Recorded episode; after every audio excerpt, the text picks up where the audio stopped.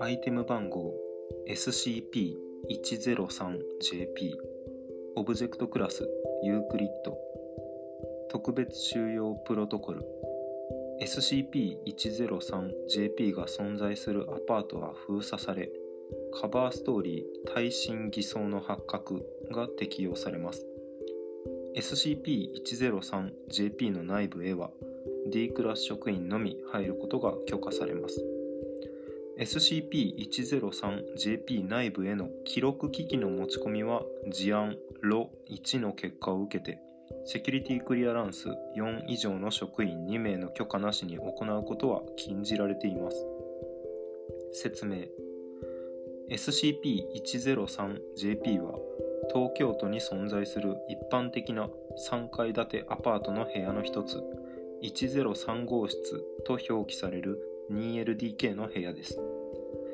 SCP-103JP の内部は収容以来黒塗り修正年の間放置されているにもかかわらずバスルームトイレベッド空調蛍光灯台所など全ての設備に経年劣化は見られません。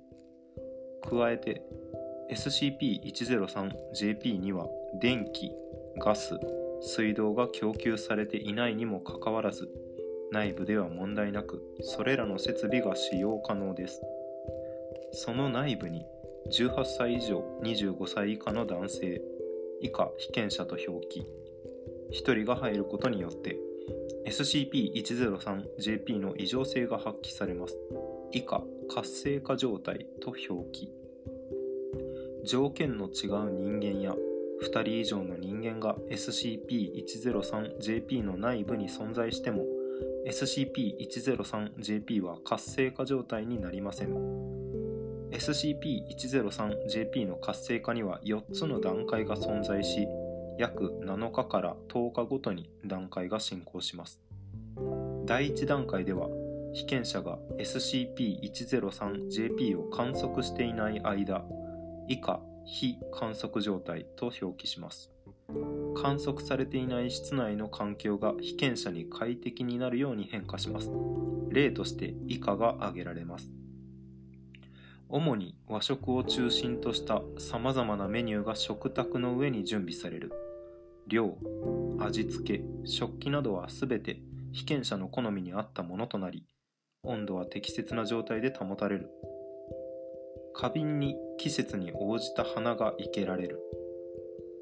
しおれる前に花は取り替えられる。部屋内は常に掃除される。たとえ書籍などを出したままにしても全て元の場所に戻される。室温は常に被験者の体調に合わせて摂氏22度から摂氏26度の間で保たれる。また被験者はこのような家事に対して違和感を抱かずルームシェアしている異性が家事を行ってくれている。と認識します。家事模様替えの様子を機材によって録画することは機材に起こる原因不明の不具合により失敗します。第2段階では非観測状態で行われる環境の調整とともに黒いペンで書かれたメモ書きが出現します。これは被験者に対して励ましや気遣いの言葉をかけるもので多くの場合被験者はこのメモに対して喜びを感じます。この段階以降の被験者は SCP-103JP から退出することを拒否するようになり SCP-103JP の内部にとどまり続けます。この影響は精神的なもので SCP-103JP から被験者を物理的に引き離すことは可能ですが被験者は可能であれば SCP-103JP の内部へ戻ろうと試みます。記憶処理を行ったとしてもこの衝動は永続的に残ります。第3段階では環境の調整に異常が見られ始めます。例として以下が挙げられます。食事として生ゴミ生ゴミ、えー、腐敗した害虫や害獣の死骸使用済み生理用品が配膳される。室内に置かれた花瓶に枯れ木マネキンの手廃材などが生けられる。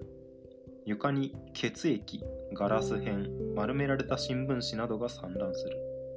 室温が摂氏40度から摂氏マイナス5度まで大きく変化する。置かれる置かれるメモが人間の血液が15%前後混ぜられた赤いインクで書かれるようになり内容が脅迫的なものへと変化する。被験者はこれに対して彼女がやっていることだから仕方ないと一様に答えそのような環境でも生活し続けようとするため多くの場合健康を害することになります第4段階では被験者は消失し SCP-103JP は非活性化します消失の瞬間を何らかの機器によって録画録音しようとした場合危険な収容違反が発生しましたこれによって SCP-103JP 内部への機材持ち込みは禁じられました。セキュリティ担当者は事案ロ1を参照してください。ホイ1実験 E4 にて行った D4521 に対するインタビュー。対象は20日間 SCP-103JP の内部に滞在し現在第3段階にあります。対象 D4521 インタビュアー岩永研究員。録音開始日付は黒塗りで潰されてます。岩永博士 D4521 調子はどうですか？D4521 D4521 は繰り返しえずいている。悪くないよ先生。不記 D4521 はその日の朝食に出された腐敗したネズミの死骸を食したことにより嘔吐を繰り返しているただちょっとねあの子の手料理に当たっちゃったみたいでね。苦笑。岩永博士。あの子とは誰のことですか ?D4521。あの子はあの子さ。いつもは完璧なんだけどもね。まあちょっと虫の居所が悪いみたいだからね。でもまあ、えずく。許しちゃいるんだけどさ。岩永博士。ということは、今の状況に不満はないと。D4521 そりゃあねあんないい子だからね。別れるには惜しいよ。それに彼女のやってることだからね。仕方ないよ。岩永博士。ですが D4521 あなたは彼女の姿を見たことがないんでしょ ?D4521 見えなくってもメモがあるしね。それにわかるのさ大事な相手だからねでもそのうち会えるんだよその時が楽しみさ。もうすぐなんだよ。録音終了。ホイ2、事案ロ1の映像記録の音声のみを文字に起こしたものです。当時の担当研究員である菅野上級研究員かな？かな？菅野かなこれ。菅野ですね。菅野上級研究員は遠隔地より無線を利用して被験者である D4316 へ命令を下していました。録画開始。日付は修正されてます。菅野上級研究員 D4316 状態を説明するんだ。D4316 もうすぐ会えるんです。菅野上級研究員誰と会えるのかきちっと説明しろ。D4316 あの子です。もうすぐ。綺麗なあの子だ。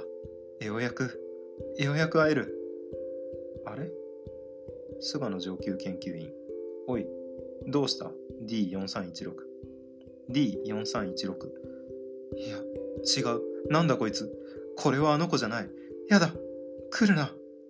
菅野上級研究員。どうした ?D4316。状況を説明しろ。D4316。ああ、やめろ。やめてくれ。先生、助けてください。誰 ?D4316 の言葉が16秒間突然突然途切れる。菅野上級研究員。おい。2分11秒間、ノイズのような音が流れる。この音声に対して複数の手段で解析を行ったものの、未だ意味のある言語などは確認されていない。解析の結果、ノイズ音は周波数を様々に変化させた。女性の叫び声に近いものである。という事実が判明した。菅野上級研究員。43秒間の沈黙。ああそうか。そうだもんな。彼女はあいつじゃない。俺を選ぶんだ。俺を。俺を。行かなきゃあの子の家に。録画終了。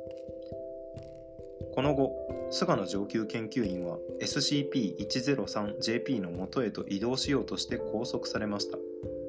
記録された映像には SCP-103JP 内の D4316 の様子ではなく菅野上級研究員が D4316 に対して命令を下している様子が菅野研究員の背後から誰かが撮影しているようなアングルで映されていました。これを受けて第4段階まで活性化した SCP-103JP への記録機器の持ち込みは禁じられました。建造物精神影響観測のタグがついてます。注釈が1つ。拘束された菅野研究員について。菅野上級研究員は事案ロ1時点では54歳でありオブジェクトの活性化条件から外れています。18歳以上25歳以下の男性1人が入ることによって活性化するという条件だけど菅野さんは違ったと。ほー第4段階で観測すると観測者に移るのかな？条件関係なく。4つの段階。第1段階はいい感じにまあご飯とか掃除とかしてくれるルームシェアしている異性が家事を行ってくれている。第2段階で黒いペンで書かれたメモ書きで被験者を励ます。でここから被験者は部屋にとどまろうとする。第3段階食事として生ゴミなどまあ食べられるものじゃないものを出してくる。室内に置かれた花瓶には枯れ木や廃材などが生けられる。床には血液やガラス片丸められた新聞紙などが散乱するようになる。室温が大きく変わる。インクが血が混ざったものとなり内容が脅迫的なものへと変化する。第4段階では被験者を消失し SCP-103JP は非活性化します。消失の瞬間を何らかの機器によって録画録音しようとした場合、危険な収容違反が発生しました。これが、あれですね、菅野研究員のやつですね。えー、第3段階。見えなくってもメモがある。もうすぐ会える。その時さ。第4段階。これはあの子じゃない。ノイズのような音が流れる。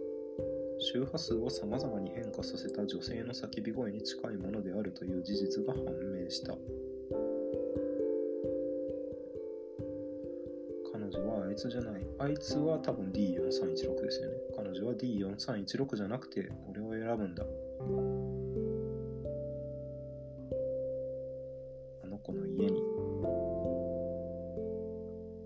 京にある一般的な3階建てアパートの部屋の一つ103号室と表記される 2LDK の部屋ですと。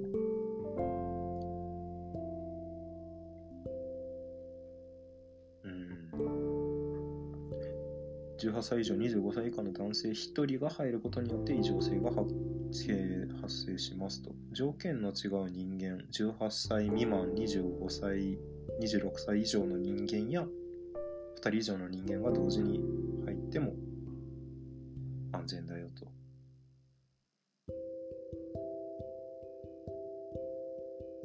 第1段階では非観測状態観測されていない室内の環境が被験者に快適になるように変化します。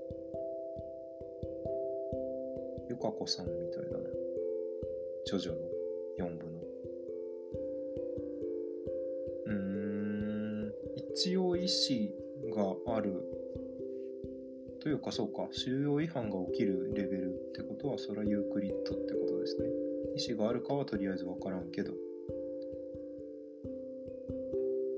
遠隔で精神影響を与えることが観測されたのでユークリッドってことですかね。はい。ではまた次回。お会いしましょう。お疲れ様です。